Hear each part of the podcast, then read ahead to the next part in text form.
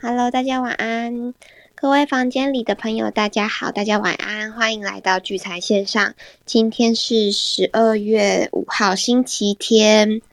我是松松，感谢大家今天的收听。我在聚财网的笔名是台股甜心松松，我都会提供盘前及盘后的资讯，大家记得关注起来。另外呢，有证券交易相关的问题都可以私讯问我，或者是可以在这个 Clubhouse 小飞机我，又或者是可以在我们聚财线上的赖社群直接艾特我。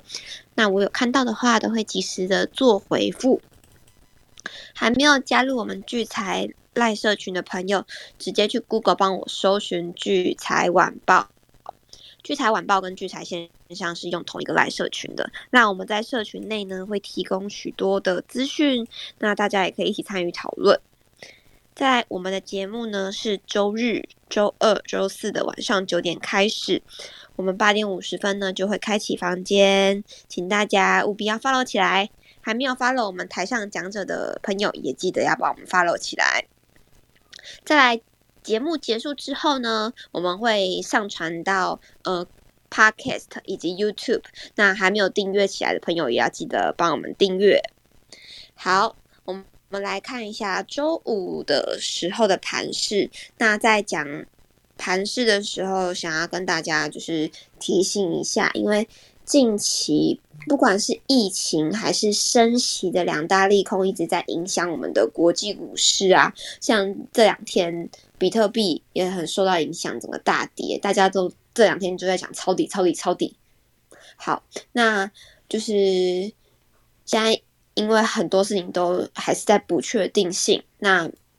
就是如果大家想要进场的话，还是要观察一下，就是。形势有没有回稳？那再来呢？接下来进入了十二月的月初，会开始陆续观察十一月的营收。那如果大家有发现，就是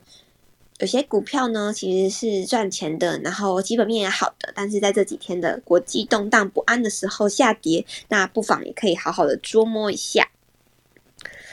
好，礼拜五时呢，台股。小跌了二十七点，收在一万七千六百九十七点，成交量是三千两百七十五亿元。那在族群占比的部分，第一名是电子，六十二点五五个百分点；第二名呢是运输，二十二点九二个百分点；第三名是金融保险，二点七一个百分点。那在三大法人的部分，投信呢是买超了十二点六八亿，自营商呢是卖超了三点三二亿。那在外资呢？礼拜五的时候是买超了七十五点七亿。好，然后在外资的买卖超情形，外资的买超前五名，第一名是宏基三万九千多张，第二名是中钢两万六千多张，第三名是联电两万一千多张，第四名呢是中信金两万一千多张，第五名是华邦电一万六千多张。那在卖超的前五名，第一名呢是。华航两万三千多张，第二名是星光金一万三千多张，第三名是南亚科一万一千多张，第四名是大同九千三百多张，第五名是历程七千八百多张。那在投信的买卖超清新，投信的买超前五名，第一名是元大金五千多张，第二名呢是宏基五千三百多张，第三名是联电三千三百多张，第四名是南亚科两千六百多张，第五名呢是长隆一千九百多张。那在卖超的前五名，第一名是旺宏四千多张，第二名呢是中钢三千多张，第三名是友达两千五百多张。第四名呢是智远一千三百多张，第五名呢是福茂一千多张。那在自营商的卖超前五名，第一名是宏基卖买超了五千多张，第二名是元国泰的台湾五 G 四千五百多张，第三名是元大的沪深三百正二四千多张，第四名呢是元大的高股息四千多张，第五名呢是联电三千八百多张。然后在卖超的前五名，第一名是接口 SMP 布兰特邮政二。一万三千多张，第二名是 F H 的富时不动产四千四百多张，第三名呢是统一的 F A N G 加是四千多张，第四名是中信的中国五十三千多张，第五名呢是元大的 S M P 石油两千四百多张。在成交值热门榜部分，前呃前五名呢，第一名是长荣，第二名是阳明，第三名呢是台积电，第四名是联电，第五名是万海。好，然后再就是犀利股神的部分了，因为犀利股神现在没有每天的在跟大家就是呃更新状态，那大家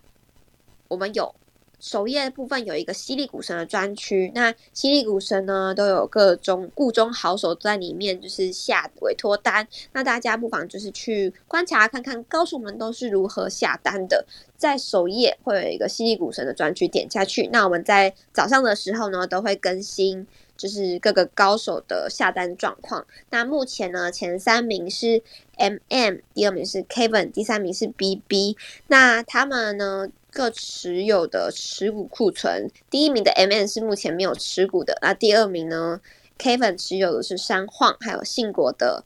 三晃是空单，信国是多单。那在 B B 的持有状况呢？它是恒大以及毛宝信国的多单。好的，那以上呢就是我所做的重点整理。我现在就把事时间交给瑞奇哥，瑞奇哥晚安。哎，松松晚安。哎，我。各位聚财线上房间的朋友，大家晚安，我是吴明哲。那我专门在帮大家去追踪这个巨金主力的一个动向跟趋势哦。那我们今天的题目就是因为礼拜四去去威廉会分享我如何运用这个半自动 EA 的一些一些分享，所以礼拜四没有没有上聚财线上。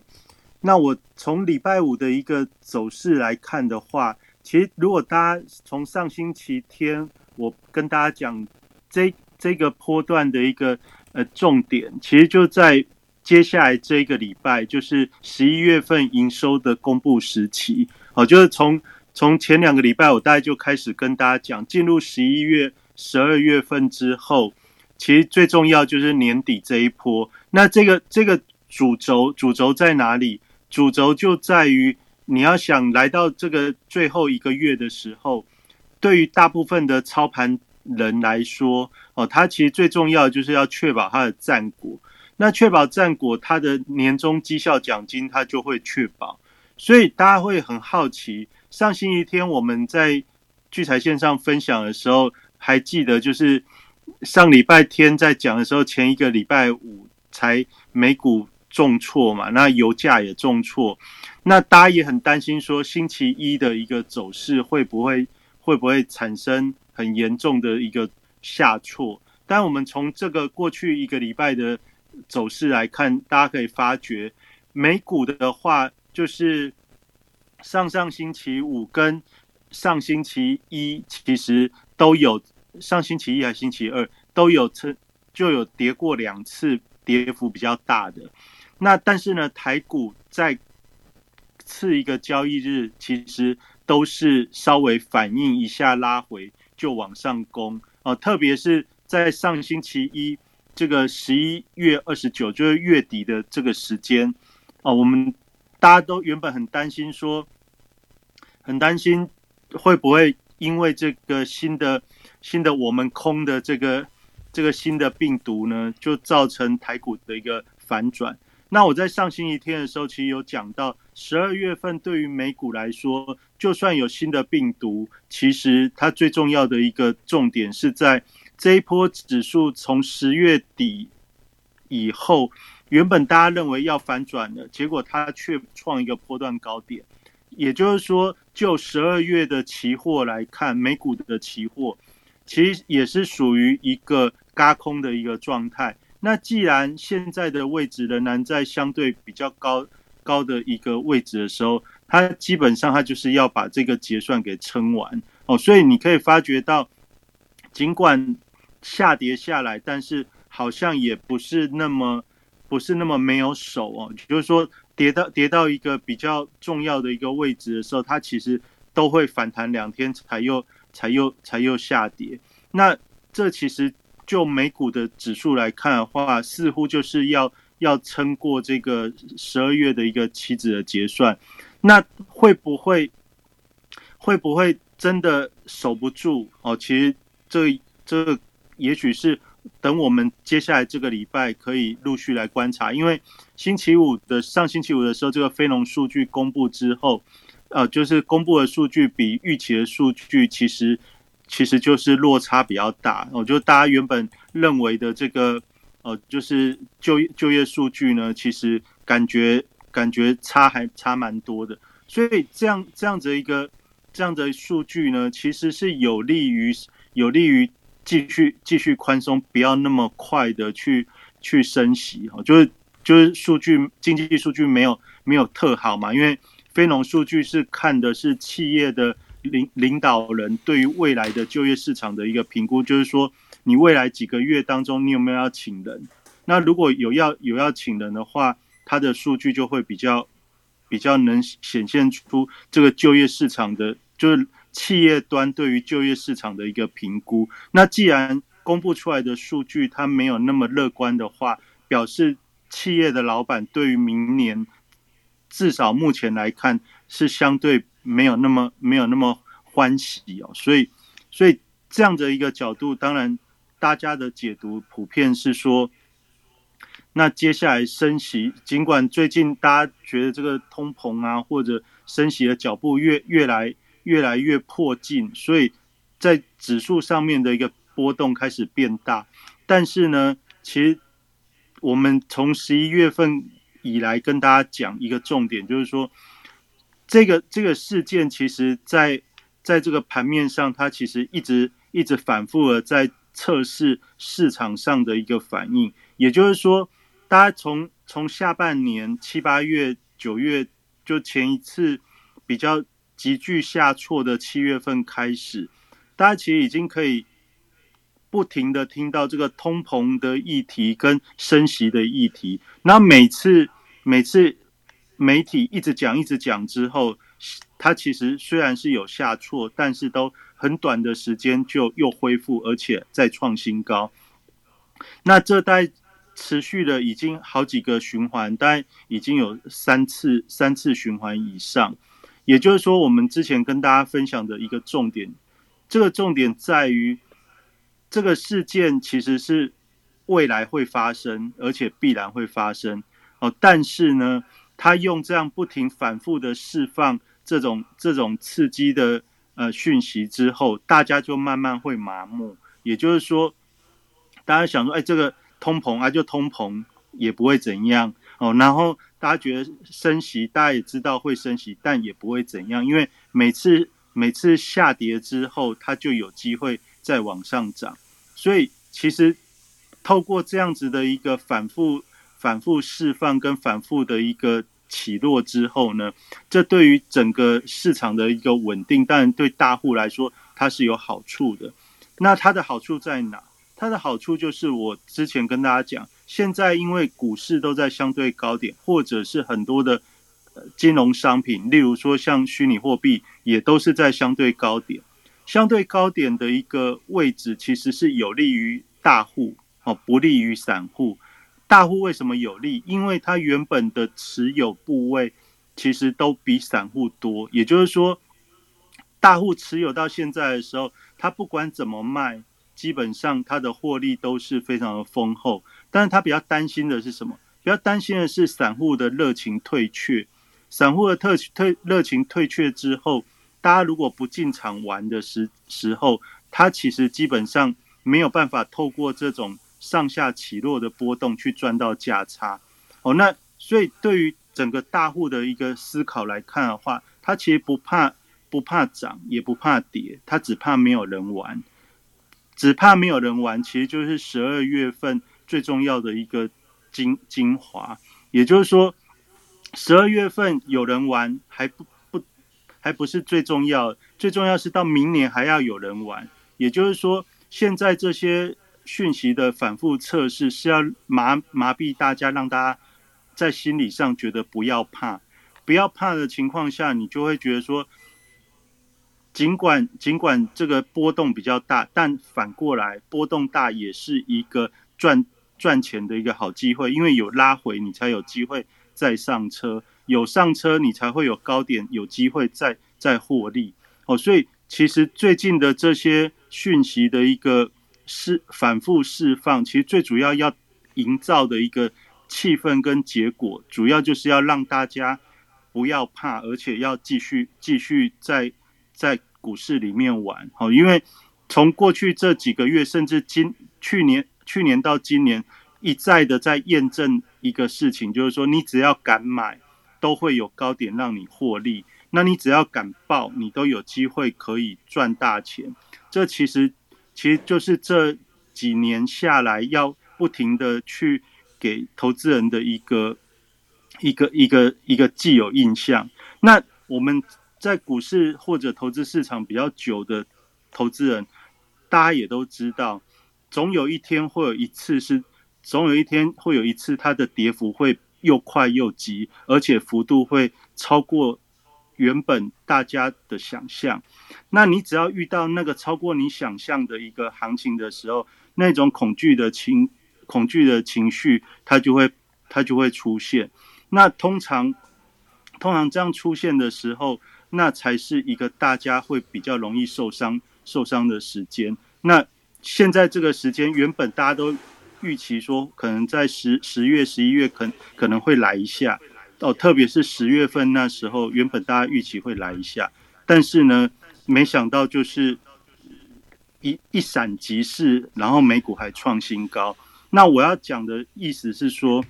到了十，既然十月、十一月这件事情都不发生的时候，那你就要注意的事情是，美股如果十二月的期指结算完之后，这是在一个历史的高位，那会不会在呃？进入新年之后，先来一次震撼教育哦，这大概是大家可以去关注的。因为以美股现在的一个走势来看，我们可以看得到的，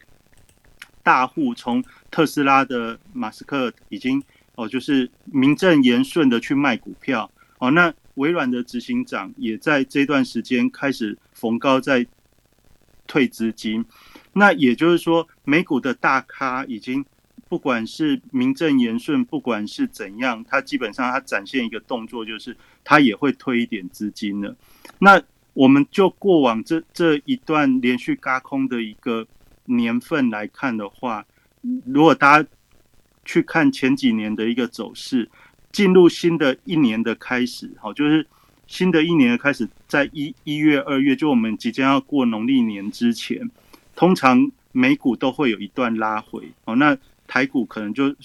看是不是趁在这个过年期间等等去做一些反应哦，就是就因为我们刚好又是过农历年哦，但是在这几年的一个嘎空状况来看的话，似乎那个从高档回落的时候，大家都选在一月、一月、二月这这个这个时间好，那我们看看接下来的二零二二会不会也有这种状况？那我是把过去这几年嘎空的一个。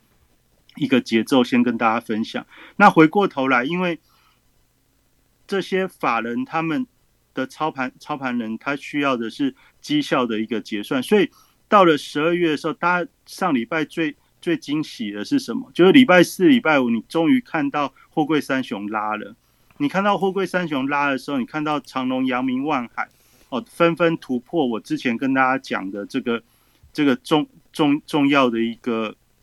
压力点，比如说我跟大家讲长龙的话，为什么之前会压在一百三以下？因为在第三季的时候，套牢的最大区间其实就是在一百三到一百四这一个位置。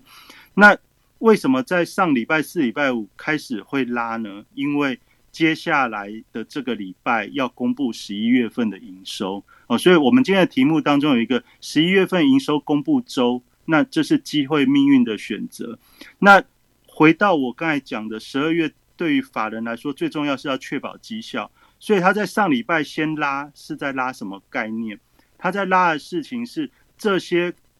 业绩股的业绩基本上你都是估得出来的，就算你不用等公司公布，你光看这一段时间的一个啊媒体讯息，你大概就可以知道说数字不会太差哦。就比如说像。货柜三雄的话，这个缺港、缺缺柜的这种效应持续持续状态在，所以它的价格运价不可能降太多。运价不可能降太多的时候，十一月份的营收不用不用等到公司公布，你其实从一段时间的这个讯息的一个公公告来看的话，你就大概可以猜得到，等到公布数字的时候，大概也不会比十月份差到哪里去。那那这时候你就看，如果十月份的一个营收数据其实比比第三季还好，那十一月公布的数据大概也不会比十月差到哪里去的时候，你大概就可以理解说，等到真正公布数字的时候，它会是一个比较偏利多的一个解读。那等到公布的时候会偏利多的解读的时候，那你要在公布之前去布局，还是要在等到公布之后去追高？好我们一般的投资人，我们都知道，要在公布之前，你就要去压住了。所以在上星期四里、星期五的这种这种盘面当中，其实看得到，就是在压住这个动作哦，就是就是压这个公布前。那为什么要压公布前？因为他们公布的数字，其实你不用等到公司公布，大概就可以猜得出来，不会不会比十月份差太多哦。也就是说，像这个航运航运的部分，不管是航空或者是货柜，哦，就是就是海运或者空运，基本上等到下礼拜公布的时间，基本上大家都不会差太多。那不会差太多的比较是跟十月比，大概不会差太多。那这样子的一个状态，那反过来，可是我们看到货柜是积极的，但是呢？航空并没有，并没有积极，反而这个法人是在卖的。那这时候我大概就要跟大家回过指数来看，我们这一波的一个上涨，最重要的一个关突破关键日是十一月五号。十一月五号这一天，法人大买两百六十几亿。我在上礼拜天的时候就有讲，哦，上礼拜天讲的事情就是说。因为这这一波的一个上涨要做年底的一个绩效行情的时候，从十一月五号开始。开始突破之后，这这就是法人主力趋势的一个一个起点。也就是说，这个点没有被跌破之前，基本上这些做账，就是我我讲的这些呃剧本啊，就是对于法人或者主力操盘人来说的话，他基本上就是要守他的绩效。那特别在这个礼拜一到礼拜三这三天当中。美股曾经出现有两个大跌，但是都没有影响到台股。也就是说，我们原本担心的这个一万七千两百点的位置，其实基本上是有守住的。有守住，就继续保持了这个十一月五号这一天买超的一个一个一个惯性。也就是说，这一波从十一月五号一路要做账做到不不管要做多高，但是。在上涨的过程当中，只要支撑没有被跌破的时候，上涨的过程支撑没有被跌破的时候，就代表这个上涨的趋势没有改变。也就是说，你在这一段过程当中，你别并不需要去去想它到底会涨到哪里哦，因为它只要不往下跌，就代表它它的企图心是在的。那企图心会在的时候，股票就会动，股票就会轮。也就是说，你只要选好你认同的一个题材或者认同的产业，你都会有机会。好，就是只要这种企图心存在的时候，就比较会没有系统性的风险。那加上你去看美美元指数虽然很强，但是台股台股的一个汇汇汇率也是非常的强，完全都没有受到美元美元转强的一个影响。原本我们担心的事情是美元转强之后资金的一个外流，台币会转弱，那这样当然会影响到台股的资金动能。但是从从第四季以来，我们原本担心的事情，它持续都没有发生。也就是说，至少在年底这段时间，这个月当中，还是可以维持比较正向的状态。所以结论就是，你只要没有没有看到。星期一的低点被跌破，哎，这这件事情就就是继继续继续继续玩。然后呢，十一月五号以拉抬以来最重要的那个十一月份连连买两个礼拜，买什么？就买华航长龙航嘛。那华航长龙航买在十一月初，然后现在都在卖华航、长龙航，合不合理？合理，这就符合我跟大家说的。来到十二月的时候，他要确保他的绩效，所以华航、长龙航从从二十块附近十二十块以下，最高拉到三十块左右。那现在在这边二十二十六、二十二十六、二十七这边去做去做调节，就是从三十往下调节到现在，它的平均大概就是二十六左右，是不是就确保它十一月份压注进去的资金？它可以确保它的一个获利，那其实这就是现阶段为什么你可以看到开始拉低位接的货柜，但是在出华航、长龙航的一个主要的一个心态哦，就是因为他们华航、长龙航是买在十一月初，那也就是从这样的一个态度跟角度来看的话，那你现在在十二月份的时候，你要特别留意的是什么？留意的就是十月。大涨的这些题材股，比如说像第三代半导体、元宇宙这些这些主主要的一个题题材型的股票，还有这个电池哦，就是电动车的电池材料这些族群，这些族群法人大买的时间是在什么时候？是在十月中到十月底哦，这这段时间是这个题材的股票它。买盘最大的时候，那这些买盘最大的的题材股呢，在十一月中以后曾经有一波的卖压，但是呢，我们从礼拜五的一个呃盘面的一个变化来看的话，我大概发觉哎，蛮有趣的事情是，元宇宙的股票大概在礼拜四、礼拜五开始又转强，那这个转强呢，其实会不会持续呢？就我的。就我的假设，我认为假设法人他是要确保绩效的话，这些股票在十二月这一段时间，特别是营收啊这些要公布的时间之后，会发觉说，诶，他们这个题材喊了半天，但是营收也许没有特别的一个展现。假设没有特别展现的时候，礼上礼拜四、礼拜五的一个拉抬，会不会刚好给了一些就是卖股票的一个理由？哦，所以等到下礼拜的话。这些这些十月十月热炒的这些题材股，你反而要去注意，等到营收公布的时候，会不会反而出现收敛收敛的一个卖压出现？这大概就是我在今天的题目当中一个一个族群是一个族群是现在低位接的股票，现在低位接的股票，特别是这些业绩好的公司，你其实不用等到它公告，你大概就可以知道说。你大概可以知道，说它公布下个礼拜公布的数字，大概可能不会差到哪里去。那另外一种是未接高的族群，未接高的族群，等到公布的时候呢，它可能会是一个，就是说，哦，就是数据公布之后梦有点醒的感觉，所以它可能会出现是一个获获利了结、获利了结下车的理由。那那个题材好的呢，大家在上礼拜也压了，哦，你可以发觉到。这两我现在讲的这两件事情，其实在礼拜四、礼拜五的时候都有买盘去压。那这些压压了之后呢，有的看技术线型操作的投资人，他就会觉得说，哎，这个这样的股票转强了，不管是业绩好的或者是题材好的，他基本上他会认为说，现在是一个转强的一个时间，所以他可能在礼拜四、礼拜五的时候，也许会愿意跟。那但是呢，我要讲的。下礼拜开始公布的这些数据呢，对于业绩好的，因为人家上礼拜已经压了，所以数据公布出来之后，有可能会变利多出尽。然后呢，然后然后这些题材好的呢，等到公布的时候，那可能会分两种状况，一种状况是，一种状况是哇，大家有惊喜啊，原来原来这个题材反应的这么快，开始开始已经能够。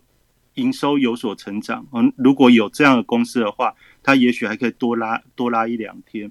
但是如果没有的话，它可能就会形成一个一个大家大家释放卖压的一个一个理由。那总之，等到下礼拜公布之后，大概就是等于十二月份的一半已经要过去了。那十二月份一半差不多过去之后，再来一个礼拜就是台子期跟美指的一个结算。那在结算前，可能大家就开始会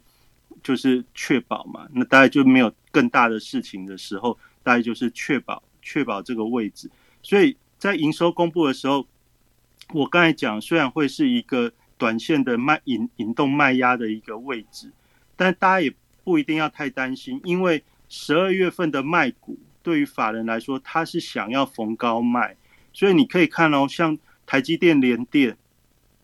这其实就是我我讲的这种很明显的一个节奏，他绝对不会杀，不会去砍，不会去砍股票，他会看到大家都在卖的时候，他会急拉起来。急拉起来之后呢，它再慢慢的去做调节，所以你会看到它急涨之后，像联电的话，像台积电的话，它的卖法人卖超，特别外资的卖超，它通常不会是在就是连续急挫去去砍，而是它急拉完之后，可能拉个两三拉个一两天，幅度比较大，然后再慢慢在相对的高点。慢慢的去做卖超，嗯，大概从最近几个月的节奏大概就这样。那明天的话，刚好有利基店新新股挂牌，就是从新贵转转上市嘛，不要转上市还是转上柜，应该转上市啊。然后这个利基店这个这个股票呢，但以前利利金，如果你是投资经历比较久的投资朋友，你大概知道利金它有多精彩哦，利金。历经这个股票在台股来说，它是一个非常非常奇葩的公司。也就是说，为什么呢？它曾经股价可以到个位数，但也可以在很短的时间之内从个位数可以涨到三四十块，然后可以经过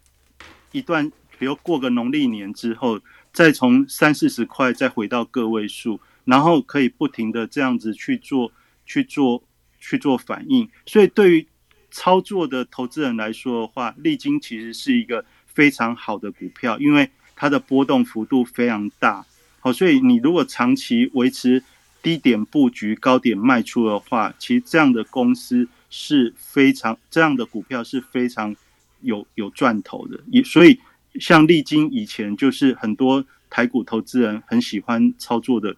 股票。那利基电呢，当然就是在历经多年之前曾经因为景气的关系，所以公司运营出现了一些一些状况，所以他们选择下市。那选择下市的时候，当当时也让大家很震惊。但是呢，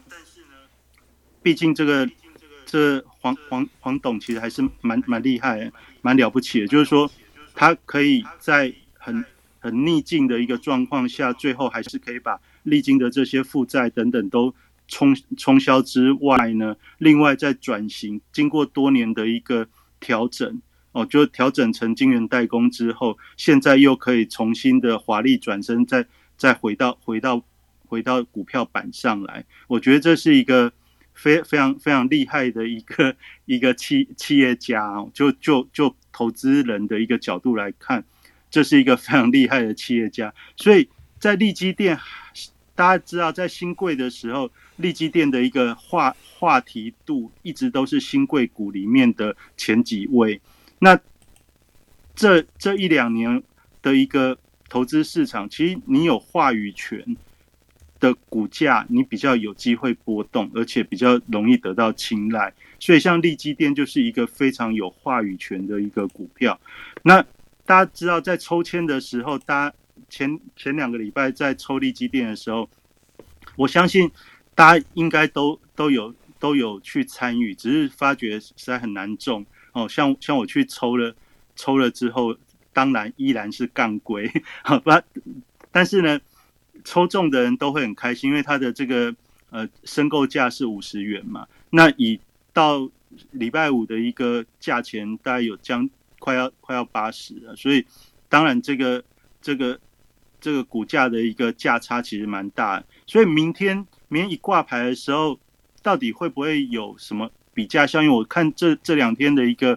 呃假日的一个新闻一直在讲，其实在过去一周以来就有一直在在讨论这件事情，就是说利基电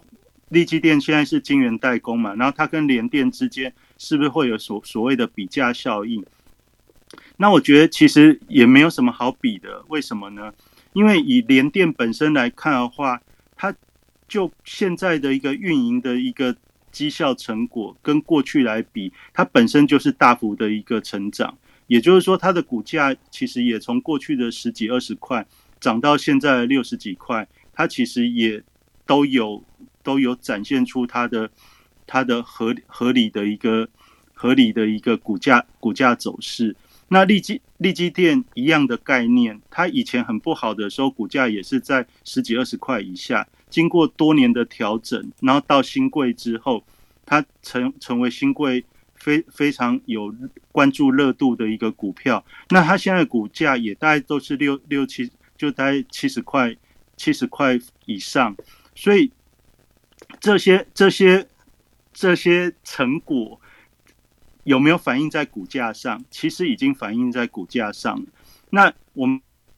我们现在在看的是什么？先比价效应，比价效应要么是一个低的往高的靠，一个是高的往低的靠。那我觉得明天会怎么靠，或者接下来这个礼拜会怎么靠，不知道你是怎么去想。但我认为以目前联电的股价或者利基电的股价来看，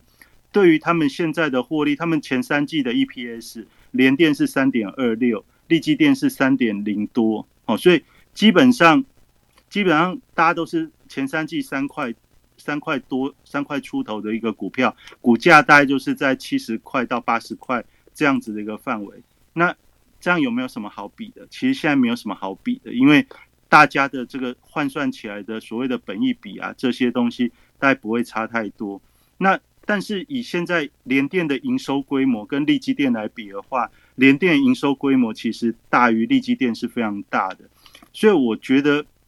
我觉得不管不管怎么样，至少在目前来看，晶圆代工这个这个这个领域，就现在晶片晶片短缺的一个趋势还没有改变的话，他们都是一个值得一直被追踪的一个主角。那只是说就价格来看的话，我觉得该反映的也都有反应，你反而要去提防的事情是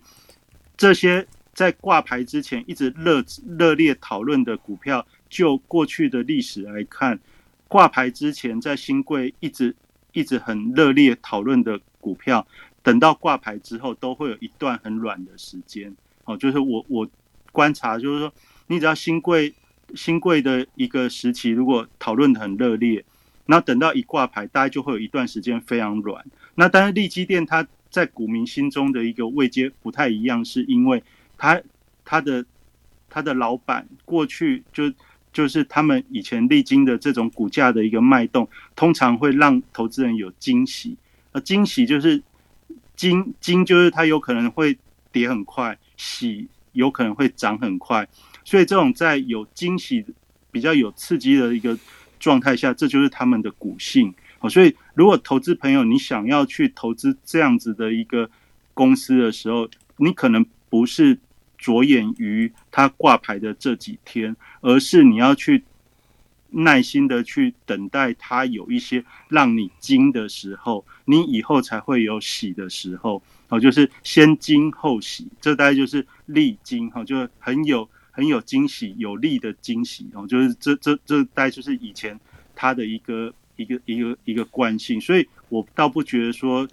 现在现在有没有什么比价的一个效，因为股价。并没有差距很大，然后获利能力也没有差距很大，所以应该不会有两者之间去比较的问题，而是自己跟自己机器的比较。那以联电来看的话，今年前三季从财务数字来看，它不管是毛利率、盈利率这些东西都是逐季在成长，营收的规模也并没有衰退。所以像这样的一个公司，相较于台积电来看的话，它的股价的一个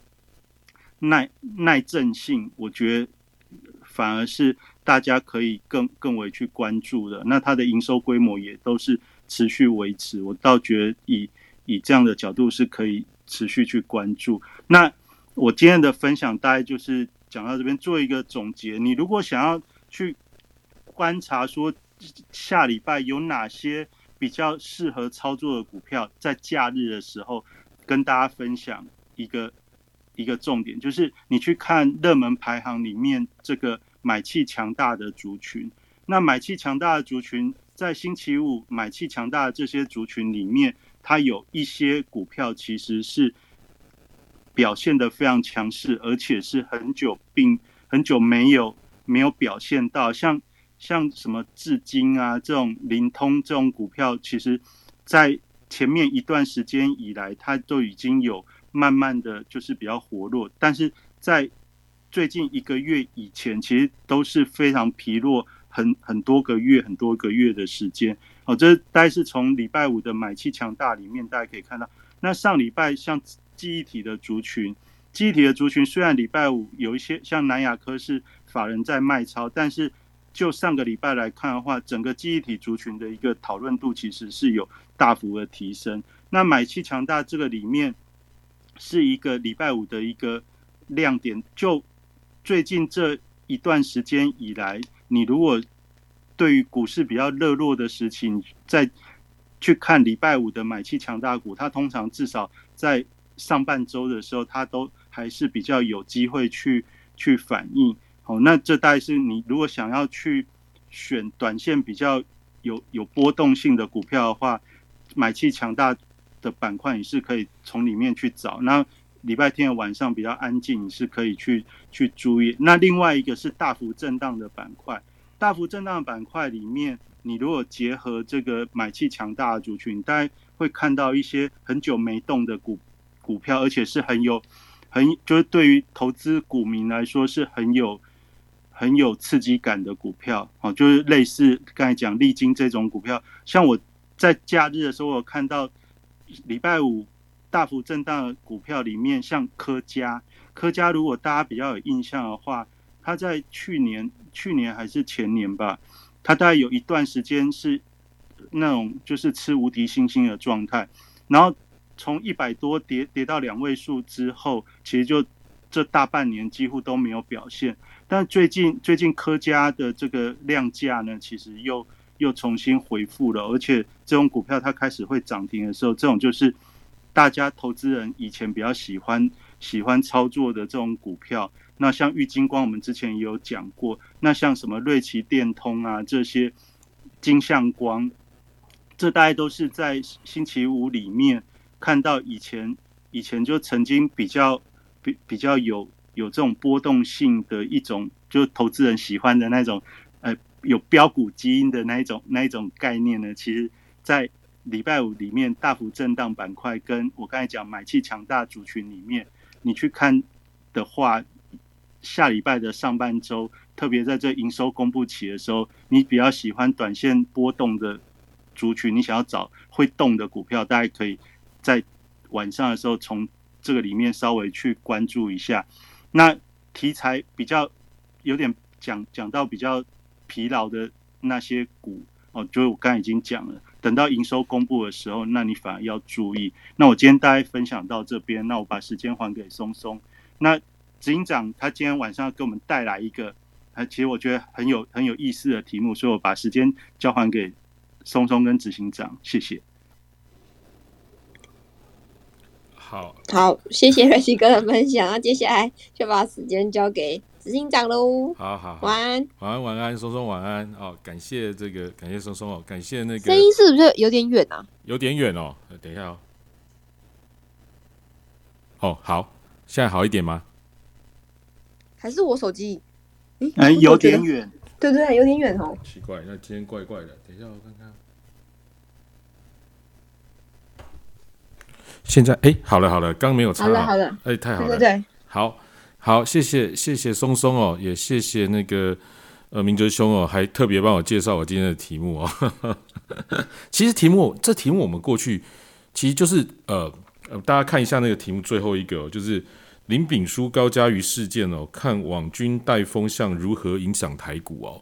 那其实这一年来，我们从 Clubhouse 二月多开始跟大家在线上聊以来，常常提到一些网络的一些风向哦，大家应该很记得哦。在这一路来，特别是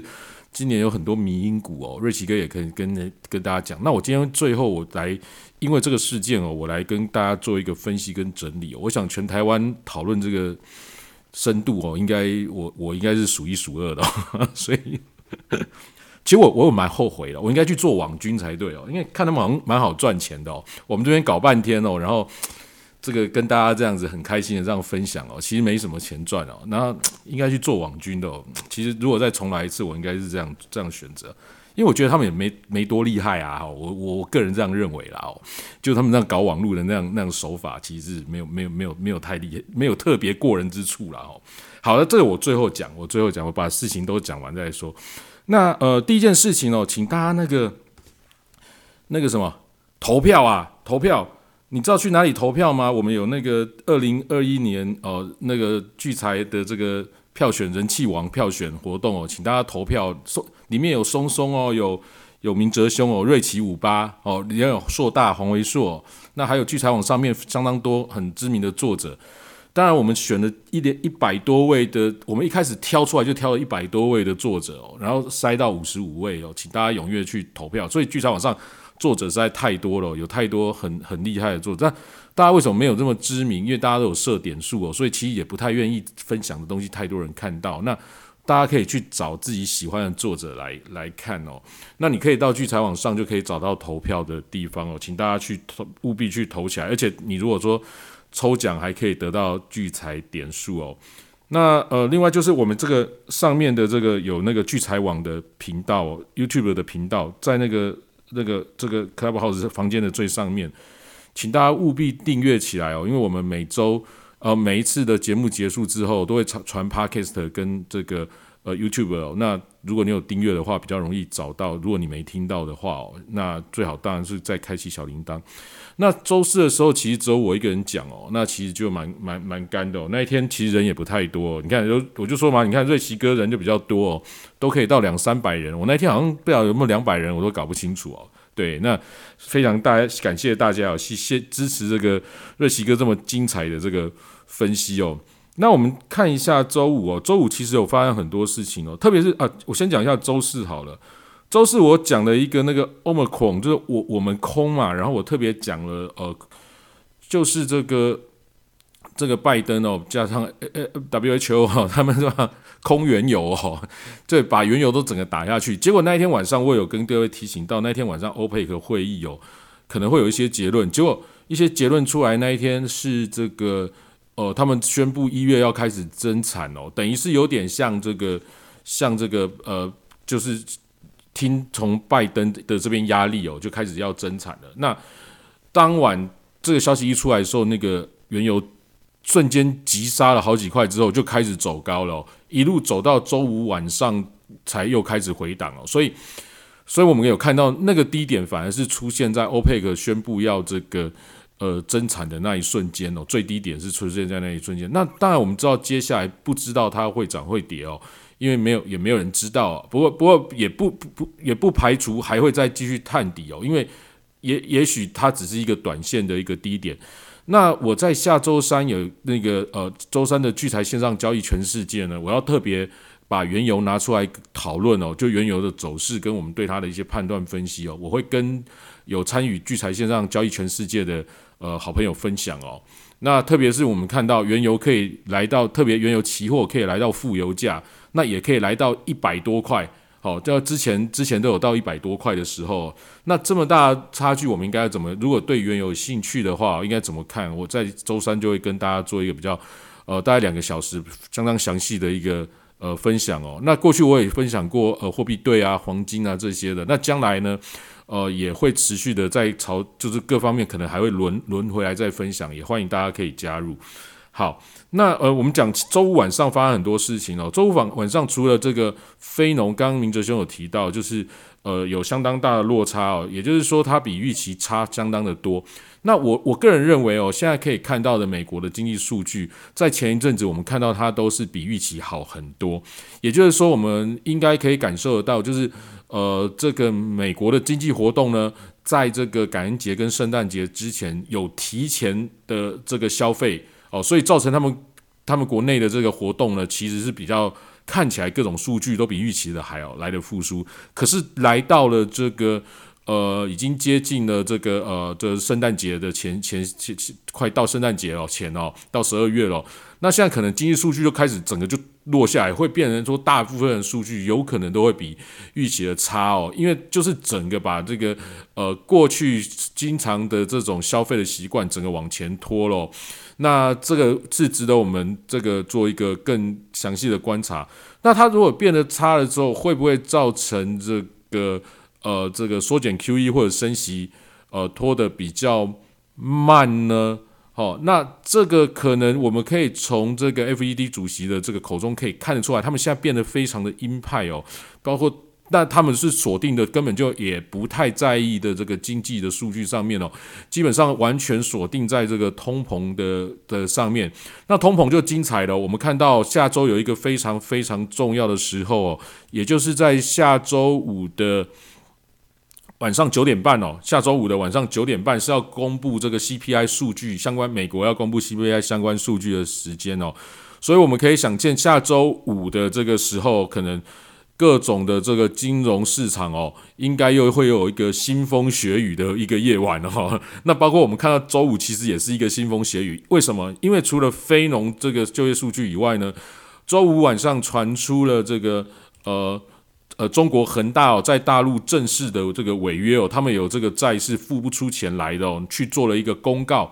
那一时间呢，也造成这个包括美国在美国上市的滴滴哦，要下市哦，被下市要到香港上市，所以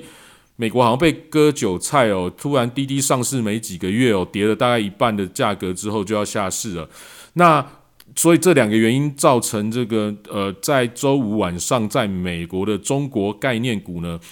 的指数就整体来讲，大概跌了十 percent 哦，也就是说，大家都非常的惨，跌得非常惨重哦。整个在中国的这个相关的这个企业哦，在美国都跌得相当惨哦。那那这个恒大的这个这个这个违约哦，有有很多解读哦，因为其实恒大违约的可能性大家都已经知道许久，可是呃一直以来好像也没有很严重的事情发生。那突然间在周五晚上就说这个这个正式违约了，那接下来发生什么事情？其实我个人我也分析不出来哦。那我们要持续持续看周一哦，周一周二接下来的这个各种金融数据的表现哦，我们才我我认为才有办法做一个比较明确的判断哦。因为这个中国里面内部的这种这种这种可能也有斗争哦，那也有。这个民营哦，然后又有这个哦，可能又关股会去接什么的，这其实我们外人也看不太出来到底在搞搞什么。那我们看接下来的金融市场的反应。不过美美国就是在周五晚上这个呃这个中概股哦相关，其实已经做了相当大的这个反应。那以我现在收集到数据哦，呃，我们看到美国这个周五晚上我们台湾的夜盘的这个呃。我们看那一天其实就是 n e s t a q 比较弱，主要就是因为中概股的影响哦。那我们看到这个台子期呢，在夜盘也跌了八十三点，可是相较于台股的这个强势呢，一路的强势呢，在礼拜五美国的这个高科技股的这样子的下挫哦，跟中概股的下挫，我们也才夜盘跌了八十三点，也就是呼应我们说的台指的这个。呃，新台币的这个强势哦，其实造成这个台股还是相当的强。那我在周四哦，已经很明确，呃，我这从上周以来，我就一直跟各位讲台股的强势。那我们也看到台股的强劲哦。那所以我其实还是持续哦，我这边就把结论给给给大家，我还是持续看台股是强的哦。那强到哪一天？我在周四也有跟各位提到，我也认为其实是不是最有最有最好的时间点哦，应该是到下一周，下一周的五天。的时间应该都还是一个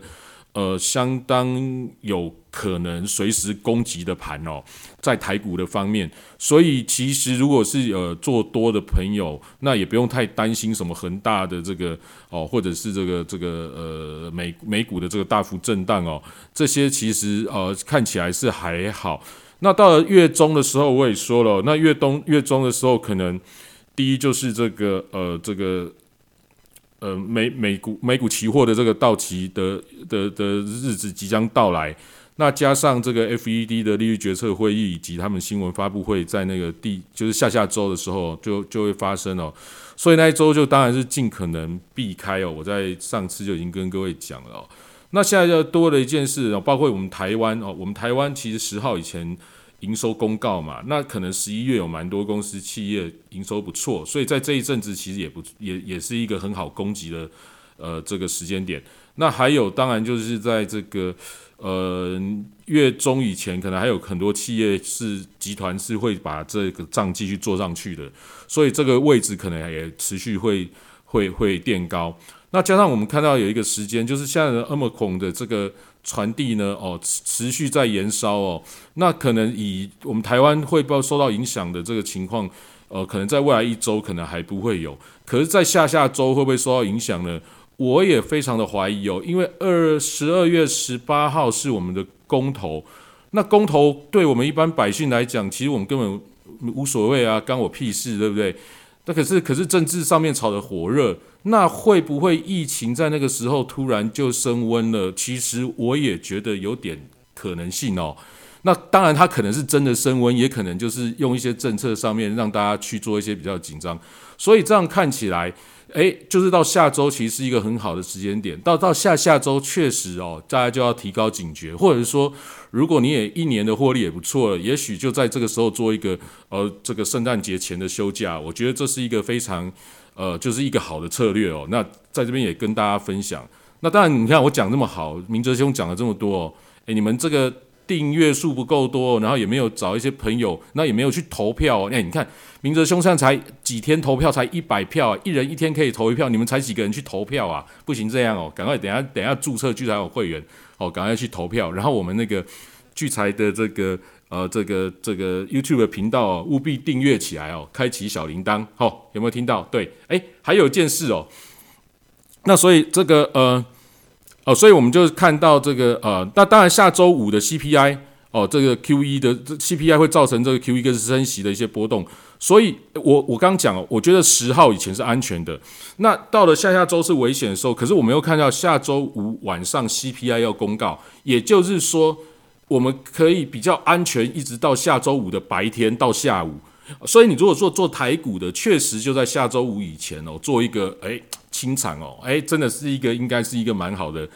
蛮好的一个策略。那其实你在做多做空这个转折，基本上我也是完全命中哦。各位如果一直有听以来，所以其实其实应该这个操作起来应该都是一个很得心应手的一个状状态哦。那呃，今天今天有对，还有今天的昨昨天昨天开始有一个比较大的事情，就是比特币哦。比特币突然重挫到最低点，来到大概四万两千哦，一枚比特币大概四万两千美金。然后现在谈到已经到了四万九吧，哦，现在谈到四万九了。那它大概是从这个呃六万九的高点一路下跌。那各位还记不记得高点是什么时候？是不是就是比特币 ETF 期货上上比特币的这个期货上上上上市的时候啊？对不对？比特币期货上市的时候，那那个时候我跟大家是怎么分析的，对不对？基本上是完全应验。那它这个跌下来之后，呃，我我简单讲，我那时候就是说，期货上市之后还会有一个高点，然后让大家进去，然后让这些主流的上市贵公司持有比特币的，他们可以去做放空避险。之后呢，这个比特币就会下跌。这个下跌之后就会会有花一段时间下跌，跌到它一个真正的低点之后呢？才会在恢复一个正常的位置之后，可能波动就会减少，因为已经有正反双向的可以实际，就是大企业可以在不要在那种这种这种这种这种杠杆或或者是这种开杠杆的这种平台去做避险，他们要在期货上做避险，也就是说多单我是持有我是持有真实的比特币，空单我是持有这个传统的金融市场的期货。好，那这样子我才可以真正做币，而不是去一些奇奇怪怪的比特币交易中心，谁知道那个背后你做放空的时候，它到底突不突的钱来，不知道嘛？哈。所以呢，这个是真真的上市贵公司，在美国的上市公司，他们可以这样去做避险，之后就会这样子走。那现在也确实就开始下下杀跌下来，跟我预期完全一致哦。我相信各位在房间里的朋友也都可以作证，就是这样走。那跌下来之后，会不会跌到四千多就结束呢？我本来是不清楚，但我现在还蛮有把握的，就是应该还会下去哦，因为所有币圈的人都觉得我不卖，我还要加码，我还要抄底。我认为这样子可能这绝对不是底部哦，所以这个大家就小心一点哦，因为所有的人都信心十足、信心满满哦。我看这些币圈的人哦，都吃吃到太多甜头，太多币圈的传奇故事，也许在这一次哦会毁灭。那你说，嗯？六万多跌到四千四四万多，有没有跌很多？在比特币这种跌幅来讲，其实还非常的小哦。所以后面的这个精彩程度，我们还可以看。那你说这样子，这个这个这个呃，这个上美国的一些上市公司持有，但他们像像特斯拉什么这些，他们持有会不会很严重？不会，他们之前可能就已经期货做避险了。所以对他们的这个财报上面来讲，不会太难看，所以可以跌了，哦，所以可以跌了。所以我的估计是这样子啊，哈。那大家我们持续再再再看下去。所以今天讲到的这几个事情哦，就都都讲，那只有恒大的事情我是看不懂啦。所以中国恒大的事情看不懂，我们就持续持续再再再再看看下礼拜的这个后续的这个发展哦。那呃呃再来一个话，好，那我就讲一下。今天最后的一个主题哦，就是我下在这个最后面的，就是这个网军带风向的问题哦。那呃，各位知道，其实如果你朝哎，不是，我刚还在讲一件事情，因为本来没有要讲的，我还在加进去的，就是这个利基店哦。我刚才听 明哲兄一直讲利基店黄崇仁哦，那其实对于老股民来讲哦，其实我看到他的名字是非常可怕，他是这个这个这个。他不是只搞过一间利金利金而已，他搞过很多间公司诶。可是他是不死鸟哦，他就是一个不死鸟哦，就是所以所以所以你们可以知道，就是这种人是股票有惯性，这人也是有惯性哦。就像那个明哲兄刚刚讲的哦，他的利金会给你惊喜哦。它这股价绝对不会寂寞，它上去之后也是后 上冲下洗很厉害哦，然后敢涨敢跌很厉害，然后你做多的投资可能也都会赚钱，但是到最后呢，可能又会灰头土脸哦，然后呢，可能再过个五年十年，它又有其他公司又再上来又更强了，就是这种个性哦，这种个性。那我认识这这这黄崇仁，其实我从从我做股票开始呢，不是利金啊。我最早的时候看做 黄崇文股票是力捷啊，力捷精英集团的那个力捷啊，力捷是做什么？是做扫描器啊，不知道你们知不知道？扫描器是什么东西？现在年轻人知道吗？啊啊哎，在那个聚财线上的赖社群讲一下，有人知道扫描器是什么东西吗？哎，三十岁以下的不不回答我好了，三十岁以下的人有没有知道扫描器是什么东西？OK。在聚财线上赖赖社群帮我回一下哦，有人有三十岁以下知道扫描器是什么东西吗？不知道你也可以写一下不知道。哎呦，有人知道，这么厉害！哇，你知道那个时候那个时候扫描器的股票都是好几百块的，好像一副就是这个这个未来的明星产业啊。对不对？那后来扫描器之后，当然就数位相机啊。数位相机之后 就发展转数位相机，那数位相机到现在也没啦。哦，那那扫扫描器当时我印象深刻，力捷这个跟应该去查新闻可能查得到，不过那时候网络应该也还没有的资料，不知道到现在没有。力捷在最后一次高点整个打下来，到后来基本上就挂掉的状况的时候，它是它是有一次。他说除权，除权哦啊！我假设几块我忘记了。假设他说除四元，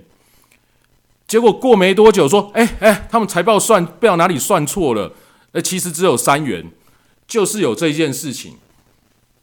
哎，还有除权算错，然后最后又改改改改权说算错了。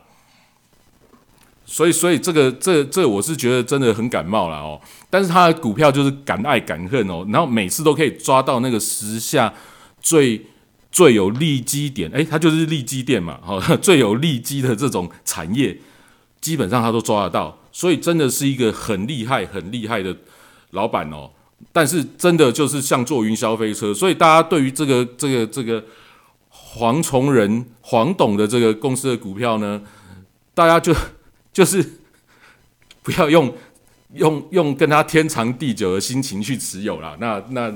那当然，它会是一个很精彩。那我们有黄崇仁的新的这个公司上市柜哦，加入这个台股哦，我相信哦，又是一个很多的话题跟题材哦，跟这个成交量都可以促进上来。那真的也是一件相当精彩的事情。那我们下礼拜就可以持续关注下去哦。那这个这个还蛮有意思的哦，没想到它不死鸟又又重回重回上市柜。好。那最后一个讲这个网军哦，其实我们这一路以来讲说，呃，明哲兄也带给我们很多这个，呃，过去这些日子以来，今年很多网络迷因股哦，就是哎，我在网络上看起来哇，讨论的很热烈，可是哎，股价真的会走哦。那我们这从什么时候开始？就美国有一个 Reddit 论坛哦，Wall Street Bet 哦，这个这一个讨论版哦，然后他们开始炒炒那个 GameStop 有没有？那 GameStop 就是没有什么基本面，被他们炒到老天高哦，然后还嘎爆这个。这个投资机构哦，那这个就造成了后续很多，包括这个什么黑莓啊，然后一些呃，甚甚至最后的就出了那个券商罗宾汉哦，也都也都上市了。那这个他们的这这一系列的股票，其实就是在网络上面炒作的这个热潮。所以我们现在可以知道，网络确实有相当大的力量。但是我之前就是觉得说，那大家炒股啊什么的。那政治的这种带风向什么的，其实我并没有很涉略去去研究哦。不过，但我们就知道说，诶，这个脸书哦，对于这个政治文、政治的这种广告文，哦，从前几次的这种选举，哦，那慢慢的来做了一些比较多的管制，包括你是谁刊登的什么的，种种的呢，都要揭露哦。那就这些这些乱象就持续在在演进化进化当中哦。那所以看起来这个网军是一门相当大的生意哦，特别是跟政治绑上，因为这个利益结构是很大。那我们看到这政治的这些网军，他们有什么呢？因为你政治人物不可能直接跟网军去结嘛，所以一定会有一些白手套哦。那有携手，那有真的网军，那还有媒体哦，也是同一派系列的这种。大家绑在一起就可以影响舆论，然后操纵这个整个市场哦，这个舆论的方向，那让让这个影响这种政治跟选举嘛哦，那所以所以这个操作这个这个舆论这个媒体的时候，那如果是运用在这个呃投资上面呢，我们可以看到过去的这种投资哦，如果你要影响散户的投资，怎么做呢？最早很简单嘛，就是怎样报纸嘛，好晚报写什么？晚报写什么？哈，财讯晚晚上的那个财讯哦，写什么？隔天可能就都会反映了。所以用报纸的跟记者的这种做配合哦，这个股票版的这个记者，哎，你们会觉得很奇怪，为什么有产业版又有股市证券版呢？那他们不是都在写产业吗？啊，可是奇怪，那这个其实是两个不同线的记者哦，两个不同线的记者哦，那所以股票版的记者多少哈多少。多少都是连接比较深的哈，多少都连接比较深。然后呢，当然哦，你们看我们以前看，还有那种周刊哦，周刊假日这个周刊一刊出来，哎，周一周二就会反映周刊的这个股票哦。那这个背后，既然你有影响到这个股票的时候呢，就会有这些呃希望出股票的哦，会去做一些结合嘛。那我们也看到投顾老师也是出股票的一个可能性哦，他也可以出股票，对不对？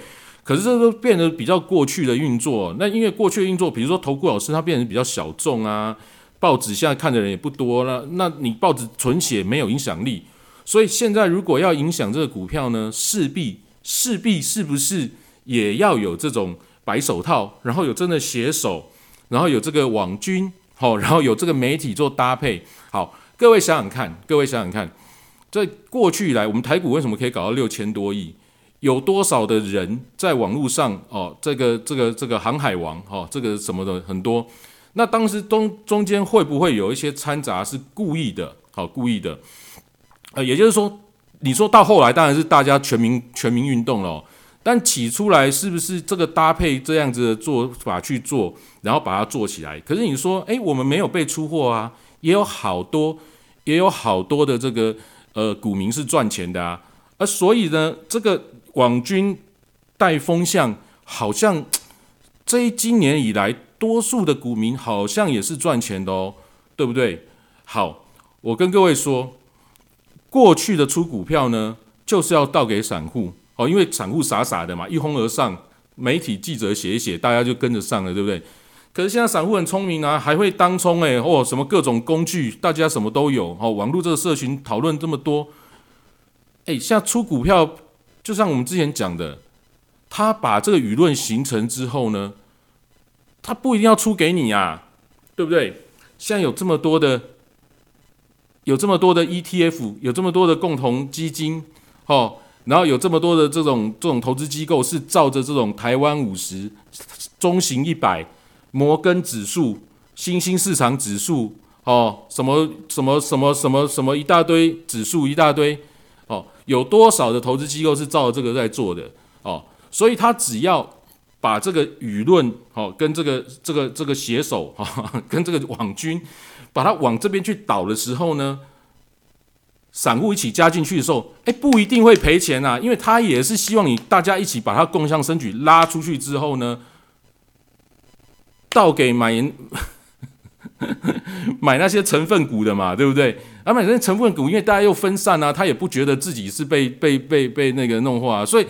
我认为接下来接下来像今年其实就很明显，过去其实就有这样状况了。那今年因为这种没这种舆论哦，这种这种炒作的这种效应更大。所以接下来这种形态哦，也会有行之有很多年哦，也也会也会接下来这种形态应该会蛮持续蛮久的时间。所以各位不要以为说，哎，网络上大家讨论很热，这个东西就是到高点了，不会走，不会，因为你买不了多少，他要去套给，就把这舆论形成之后，甚至就在发这样子的 ETF，发这样子的这个基金，哦，然后呢，让更多人来募集，透过各种不同管道去募集再进来。所以这样子的一个呃这个方向跟舆论呢，其实你只要够敏锐哦，你在网络上呢常常紧盯网络上的消息，也就是我们瑞奇哥之前讲的，他发现好像网络的东西写一写，诶，确实今年会造成一些舆舆论，然后股价也真的会动，也让散户赚到钱呢，对不对？这个过去人觉得很不可思议啊，为什么一堆奇奇怪怪的新闻什么的，你跟着去做？以前就是出货，为什么现在赚得到钱？哦，所以我告诉你，各位可以就是说，接下来的股票呢，你不要以为哦，这个，呃，这个跟着网络上做，嗯，其实会接到最后一棒，不会，后面还有很多最后一棒等在后面哦。当然。你说那个航航运已经炒到这两百多，那 这真的那个很多是最后一棒了哦。为什么？因为它台湾五十都上去了，哦，对不对？哦，那这这很多人接掉了哦，那现增也增掉了，那当然就很多最后一棒嘛。那那接下来我们可以看到很多题材，很多这个方面是势必会一直往这边去去去推进，好，一直往这边去推进，各种的力量会一直往那边推。然后造成前仆后继，后面还有很多的资金会往这边进来哦，所以我们如果说我们看到的这一些，呃，当然我们我们看到的是一些有潜力的这个产业，或者是有企图心的企业，哦，觉得在这个网络上去多看一些分析的文章，然后包括我们聚财网上多看，我觉得确实是可以找到。会有一些很大波段的股票，而不是说像过去一样，其可能是真的在出货了。好，而且呢，这些这个网军、这些写手、这些这些想要带风向的这些这些这些这些人士呢，基本上都会做多的方向写，因为做写空是很危险的哦。写空，因为可能公司派不高兴或干嘛的，减掉调查，其实就会出事。所以写多都没事啊。你不觉得这些年这几年，你往多的方面随便你炒都不会有事哦？所以呢，这样子的会往多的方面去做啊，所以其实我觉得大家在做股票的时候，接下来就是网络的这个讯息真的多看哦。我们聚财网也要多看啊，聚财网上高手如云啊，大家要仔细盯着聚财网上面的高手，还有那个犀利股神哦，大家要盯着看。好，那这样其实对投资确实是有帮助的。那可是有些人像我就会觉得说，哦，我搞这些很麻烦，因为其实背后很多力量呢，弄来弄去，弄来弄去。哦，所以我们要做一个比较公平的一个商品，有没有？当然有啊，就是做外汇、做货币对哦，做货币对就不会有这些背后的这种、这种、这种一大堆有的没有的后面的这些故事哦，就不大会、不太需要去烦恼这些东西哦。那当然，你做黄金、原油，当然黄金、原油有这些欧佩克啊，这些什么在在在搞哦，那。黄金当然有各国央行这些这些这些因素，那如果你货币对，就是两国的这经济体的这因素，就就不会有这个很少数人为哦去做这种操作的这种可能性哦。那这如果你是不希望说像那个啊这个这么多的干预的时候，其实做货币对也是一个蛮好的选择啊。哦，那这这方面我们会在这个聚财线上交易全世界都，上次我就是在讲货币对嘛，我就常会跟大家分享。哦，那这这个就是我这这几天听到，就一直在看这些这个呃这个林炳书啊、高嘉瑜这个事件哦。那当然，这个事件这个绝对不是家暴，就是背后水太深了。那政治的问题哦，我们也不了解，也没办法分析哦。那可是我引申到这个，在投资上，我们看到网络上的一些风向哦，大家可以再敏锐一点观察哦，确实是可以从中获利的。那我这今天这样子比较奇怪的一些想法哦，跟大家做一个分享啊。如果你觉得不错的话哦，等一下我们会录音 podcast 跟 YouTube 的频道，也欢迎你这个请这个喜欢投资的朋友哦一起来听哦，一起订阅，一起分享。好，那我今天大概就聊到这边，感谢大家的收听哦。呃，这个松松有没有要结尾啦？哎，松松你要帮松松投票哦，松松票数已经没有在前十名哦，你们这样不行哦。好，那等下赶快去投票哦。那还有，如果你都搞不太清楚这些东西在哪里，请你就搜寻那个聚财晚报。好，那我们聚财晚报跟聚财线上哦，用同一个赖社群。你在 Google 搜聚财晚报的社那个赖哦。就可以找到，或者是你就是在赖里面的社群搜聚财线上也可以，或聚财晚报都可以找到。那你进来的时候，你务必写是从 CH 或 Clubhouse 或聚财线上来，或聚财网来的都可以哦。不然里面真的是想要过偷进来广告太多了，我们现在管得很严哦。好，那今天节目就到这边哦，非常感谢大家今晚的收听。我们下次的节目是星期二晚上的九点哦，也欢迎大家准时收听哦。那也希望大家今晚 礼拜天哦，给大家一个不一样的想法。好，谢谢大家。那我放个音乐，也请大家 follow 台上的讲者哦。谢谢，晚安，拜拜。明哲兄有没有要讲补充？我乱讲一通，你要不要补充的？好，那不晓得去哪了。好，感谢大家，我们礼拜二见，拜拜。没有，没有，正在按东西。好好好，民营股就这样来的，民营股就这样来的，对。好，拜拜。